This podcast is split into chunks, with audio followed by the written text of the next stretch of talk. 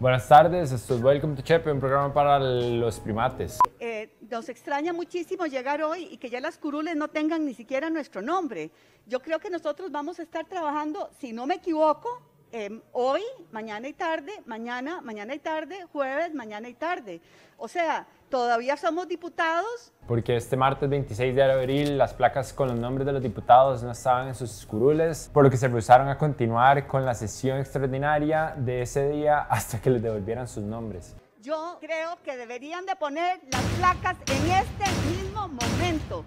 Eh, las que hicieron el berrinche fueron Soy Bolio, María Vita Monge y María José Corrales. Ante eso, José María Villal salió una vez más a ser la voz de la razón en el Congreso. Quiero dejar claro que yo no quiero que me pongan ninguna placa. Es normal que en el proceso de transición de la Asamblea Legislativa se preparen las cosas para recibir a los nuevos diputados y diputadas. Estamos perdiendo tiempo valioso de la sesión. Claramente estamos en una transición de gobierno y nadie los está atacando personalmente y de verdad no entiendo por qué el ego nos gana tanto a los seres humanos que se haga un receso y se pongan las placas, porque si no, ¿para qué estamos aquí? Siempre.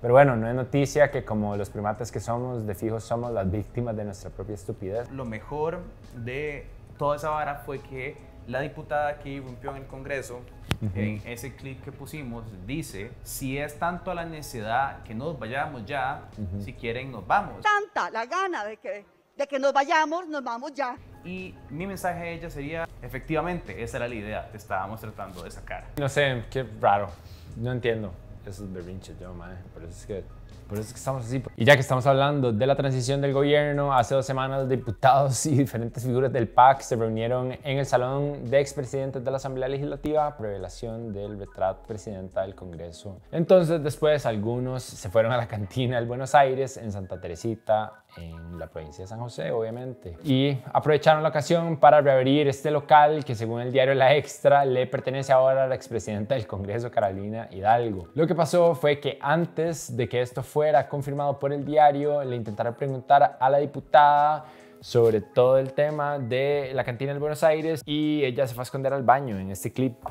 Es, es brevísimo, nada más para tener la declaración. Doña Carolina, eh, sobre la cantina que alquilan. Según la extra, la cantina no tiene los permisos de la Municipalidad de San José para funcionar y por eso se refirió a la reunión del PAC como una fiesta clandestina. Sin embargo, la diputada saliente dijo en un comunicado que todo está, o todo está en orden. O sea, madre, tenemos que ir al, Buenos Aires. Creo, creo que no ha sido porque ha estado como cerrado desde hace años, madre. Y en realidad es una cantina muy tuanis. Acuérdense que pueden evitar estos anuncios eh, si se hacen patrons, porque ahí vamos a estar posteando los episodios completos sin interrupciones. Cambiando de tema, el viernes pasado a 16 días del inicio de su gobierno, el presidente electo Rodrigo Chávez finalmente anunció a 10 jerarcas que integrarán su gabinete. En conferencia de prensa presentó a poco menos de la mitad de su cuerpo de ministros, así como un presidente ejecutivo y un director. Las instituciones para las que anunció directores son los Ministerios de Relaciones Exteriores, Seguridad, Educación, Salud, Trabajo, Ambiente, Comercio Exterior y Planificación, así como la Caja Costarricense del Seguro Social y la Dirección de Inteligencia y Seguridad. Quedan pendientes nombramientos en puestos clave del Poder Ejecutivo, como los ministerios de Hacienda, Justicia, Economía, Obras Públicas y Transportes, al igual que las del Banco Central, Instituto Costarricense de Electricidad, la Refinadora Costarricense de Petróleo y el Instituto Mixto de Ayuda Social. Cabe mencionar que Arnold André Tinoco será el próximo canciller de la República y cabe mencionar que él también fue el presidente del fideicomiso ATA Trust Company, por el cual el partido de Rodrigo Chávez está siendo investigado. Eh, y todavía el Tribunal Supremo de Elecciones salió esta semana que tiene que, de hecho entrevistaron a um, Gustavo Román, él dijo que todavía tenían que determinar si el tribunal consideraba que había una estructura paralela y para entregarle como toda la información a la fiscalía, entonces seguimos como... Veremos. En ese veremos, que no sé si están veremos, pero sí. La diferencia principal ahí es que no son amigotes, son amiguitos. Bueno, en relación al tema de los nombramientos, el vicepresidente electo pidió paciencia en los puestos que quedan por asignar. Para el día en el que salga este video se supone que ya sabremos sobre otros 10 jerarcas más que van a estar a cargo del país en menos de una semana. El vicepresidente se refirió a la ley reguladora de trámites administrativos. Esta iniciativa, según Brunner reemplazará la actual ley de protección al ciudadano del exceso de requisitos y trámites administrativos. Brunner dijo, y cito, vamos a implementar que las instituciones tienen que pedirse la documentación necesaria entre ellas y no pedirle al ciudadano que vaya de una institución a la otra por el documento que ésta requiere y que esto sea un tipo de ventanilla única. Pero bueno, ya que estamos hablando de cosas relacionadas a la Asamblea Legislativa, la Nación sacó una nota lindísima. Los actuales diputados gastaron un poco más de 707 millones en combustible. Cada legislador consumió alrededor de 13,5 millones de colones durante su gestión para un promedio de 291 mil colones mensuales.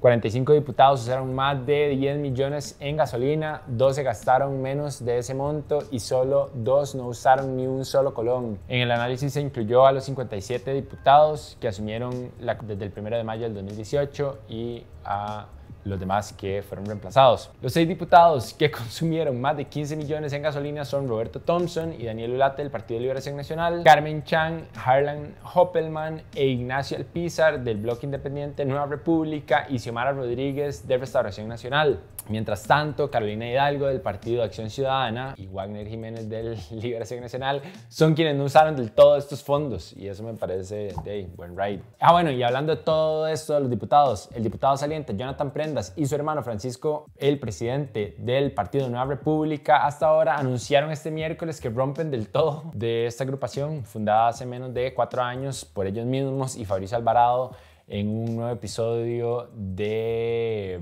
drama interno en estos partidos políticos evangélicos. Porque esto ya había pasado cuando Fabricio Alvarado se separó de Restauración Nacional. Entonces... ¿Es en serio que ahora Nueva República queda chingo? Porque se quedó sin prendas. Qué malo, mae. Pero sí, que me, mae. me encomendó el chiste la semana, no puedo estar en la grabación, entonces por favor diga ese chiste. Ajá, sí, sí, mae. Eh, qué lindo, Sergio. Eh, estoy interrumpiendo esta vara también para hacer claro que en este espacio del tiempo y video pueden incluir su patrocinio. Quien sea puede patrocinarse aquí, mae. nosotros estamos abiertos a, a dar publicidad a todo tipo de empresas, como tabacaleras, no mentira. no, no. Varas super tóxicas, combustibles fósiles. Eh, todo tipo. No, estoy, estoy jodiendo, pero mae, eh, cualquier emprendimiento que quiera anunciarse acá, mae, estamos abiertos a participar con ustedes y a inventarnos un tipo de anuncio que sea un toque más creativo, capaz. Eh, y nada. Pero sí, bueno, es loco que hayan salido ellos, que fueron los fundadores de este partido. Eso, pues, dice mucho. Pero en otros temas, el presidente Carlos Alvarado y el ministro de Ambiente, Rolando Castro, firmaron este viernes un decreto ejecutivo con el objetivo de garantizar la protección y la conservación del santuario de tiburones en la isla del Coco y su conexión con el santuario del tiburón martillo Golfo Dulce. Este decreto pretende proteger estos sitios e implica un paso adelante con la conservación de especies de trascendental importancia para los ecosistemas marinos, así como para los que están en peligro de extinción, dijo el presidente Carlos Alvarado. Y amenazado por la pesca ilegal, particularmente de especies de tiburones, el Parque Nacional Isla del Coco es una de las áreas marinas protegidas que conforman el corredor marino del Pacífico Oriental Tropical. Es el parque nacional de mayor tamaño en Costa Rica, es un área marina protegida reconocida a nivel mundial al ser un sitio de patrimonio natural de la humanidad desde 1997.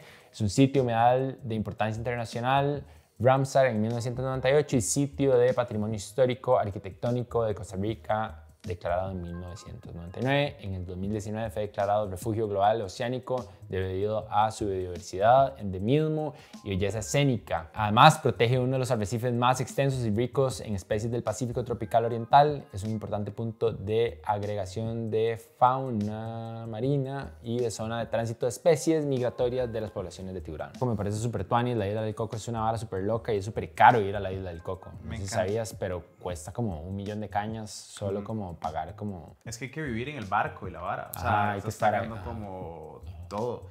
Eh, ma, me encantaría poder ir. Creo que es una vara chivísima y no sé cuánta gente sabe, pero hay un tesoro que se supone está escondido en la isla de Coco que nunca vamos a poder descubrir, aunque esté ahí, porque significaría como destruir la isla para poder encontrarlo. Sí, se supone que cuando uno se baja a la isla no puede llevar como nada, ni como nada. A O sea, mí- nada es como ningún tipo de, De nada, de no chingo. vara para los mosquitos, digamos. así. Uno va sin prendas. uno hace prendas, ajá, arrastrando. Ni Jonathan ni el hermano de- pueden ir. No, ni, ni, ni un Kirby puede llevar. Gun, nada de esas cosas. Mae. Pero sí, y supuestamente hay como un pez ahí que es como endémico. Solo sí, sí, existe sí. como en la isla. Un dato súper raro que ahora está como de moda ir a este chante que se llama Violey en el sur del país. Hay un mae que construye, mae, se ha hecho como famoso en TikTok como unas estructuras loquísimas que existen en Violey. Mae, y todo el punto de esto es que una vez conocí a un mae que fue guardaparques de la isla del Coco, que ahora vive ahí, que es el mae que hace estas estructuras loquísimas. Hizo como una heladería que es como una... ¿Un gringo? No, no, es un matico. Ah, ok. Pero sí, ma, es una loquera. No sé, no sé por qué estoy hablando de esto. Pero bueno, bueno, y también los diputados aprobaron en segundo debate una ley que obliga a las instituciones del sector público a rendir información pública a la prensa en un plazo máximo de 48 horas, por dicha. Así como a crear espacios en sus páginas web para subir datos que le permitan a los ciudadanos fiscalizar a cada entidad. Esta ahora me parece súper positiva. Esta ley ahora será sometida a la firma del presidente de la República y fue aprobada por unanimidad la tarde de este martes 26 de abril y recibió el apoyo de 40 legisladores. Según el texto, la medida deberá ser acatada por el sector público en su totalidad, desde los supremos poderes de la República hasta los órganos desconcentrados y municipalidades y empresas estatales. Esto me parece genial. Los diputados aprobaron también este jueves, en su último día de labores de este periodo parlamentario, el proyecto de ley para crear en el país una economía de hidrógeno verde, lo cual también me parece positivo.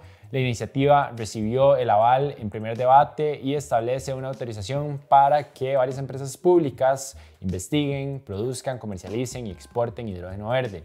Entre las empresas eh, están el Instituto Costarricense de Electricidad, la Compañía Nacional de Fuerza y Luz, la Refinadora Costarricense de Petróleo, la Empresa de Servicios Públicos de Heredia y la, eh, perdón, la Junta Administrativa de Servicios Eléctricos de Cartago y las cooperativas de electrificación rural.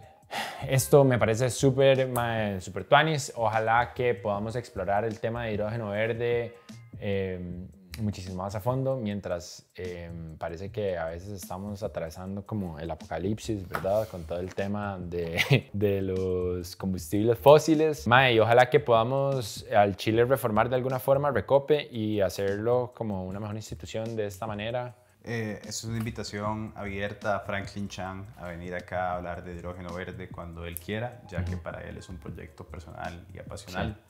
Entonces tal vez Franklin, si nos estás escuchando o viendo, por favor. Estamos apuntados a ir a, a, a Dastra en Guanacaste, de fijo, sería un chuzo ir a filmar ahí y a saber un poco más sobre el hidrógeno verde y que por favor Franklin Chan venga a salvar Costa Rica de alguna forma, por favor. O por lo menos hablar con nosotros, cualquiera de las dos. Sí. Y sobre reformar Recope, creo que es imposible y nunca va a pasar. Pero bueno, Terminando en notas positivas. Y este es otro anuncio para recordarse que nos pueden ayudar en patreon.com slash no pasa nada oficial a partir de 3 dólares al mes. Eso para nosotros hace toda la diferencia. Recuerden que si se hacen patrons tienen acceso a contenido extra y además pueden evitar escucharme a mí haciendo estas interrupciones y anuncios que son necesarios para nuestra existencia. Entonces, nada, muchísimas gracias a las personas que ya nos apoyan. Pura vida. Estamos, ¿verdad? Yo creo. Adiós. Hasta luego. Ah, bueno, hay una vara que podríamos agregar, no sé si querés, que Pilar Cisneros dijo que el gobierno está en quiebra. Yo lo, ma, yo lo iba a agregar, pero lo vi y después pensé como, ma, esto es una vara que puedo hablar con estos maes y tal vez no lo tenga que agregar. Ma, sí, hay una vara que sucedió que, bueno, es, ma, es- sí, es como vacilón porque es como una pequeña prolepsis de lo que nos espera y de lo, y no ni siquiera, es como que ha venido sucediendo desde el tsunami y todas estas varas. Pero bueno, la verdad es que esta semana Pilar Cisneros se dejó decir que el país está en quiebra y que Rodrigo Chávez debería hacer una conferencia de prensa para contar a los costarricenses que está recibiendo el país en quiebra. Y después de eso, Stefan Brunner, el vicepresidente electo de la República, salió a desmentir esto y a contradecirlo.